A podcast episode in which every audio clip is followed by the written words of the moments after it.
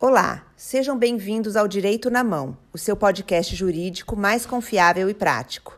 Nesse podcast, os advogados do escritório de advocacia Brandão Canela irão te manter informado sobre os seus direitos e novidades jurídicas, de maneira clara e direta, a fim de possibilitar o alcance por todos. Meu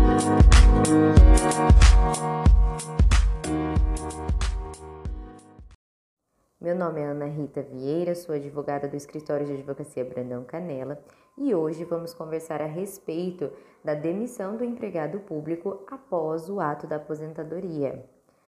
Até a reforma da Previdência, apenas o beneficiário de aposentadoria especial era impedido de continuar exercendo sua atividade laborativa. Haja vista a exposição a agentes nocivos à sua saúde, sendo permitido aos demais trabalhadores continuar trabalhando e receber os proventos de aposentadorias programáveis do INSS. No entanto, a reforma da Previdência introduzida pela Emenda Constitucional 103, que ocorreu em novembro de 2019, estabeleceu o rompimento do vínculo empregatício do ocupante de um cargo, emprego ou função pública em razão de aposentadoria com aproveitamento do respectivo tempo de contribuição. Em resumo, após a reforma da Previdência, os segurados do INSS que trabalham como empregados públicos terão seus vínculos de emprego automaticamente rompidos ao terem concedida aposentadoria voluntária pelo INSS.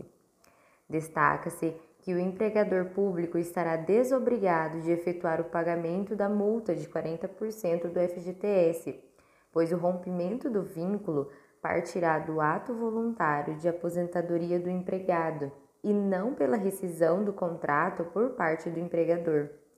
Recentemente, em dezembro de 2021, o STF, o Supremo Tribunal Federal, publicou o acórdão do tema número 606 o qual firmou seu entendimento no sentido de que a concessão de aposentadoria aos empregados públicos inviabiliza a permanência no emprego, salvo para as aposentadorias concedidas pelo regime geral da Previdência Social, até a data de entrada em vigor da emenda constitucional, a nossa reforma da Previdência.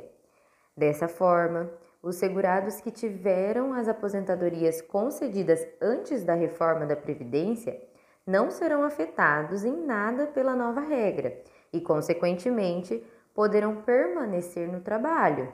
Portanto, o desligamento do emprego após a aposentadoria atinge somente quem teve a aposentadoria concedida após a emenda constitucional número 103, que entrou em vigor em 13 de novembro de 2019. Assim, quem já estava aposentado ou requereu aposentadoria antes desta data continuará recebendo, recebendo os proventos da aposentadoria sem desligamento do emprego público. Chamo atenção ao caso de quem requereu a aposentadoria após a emenda constitucional, após a reforma da Previdência, mas utilizando-se das regras anteriores o chamado direito adquirido. Devido à omissão da tese quanto a essa situação específica e ponderando que o tema tratou de aposentadorias concedidas em data anterior à emenda constitucional número 103, é possível que haja novas discussões judiciais sobre o caso. Por hoje é isso. Agradeço a todos pela audiência. Não percam o episódio da semana que vem www.brandãocanela.adv.br. Por, por hoje é isso.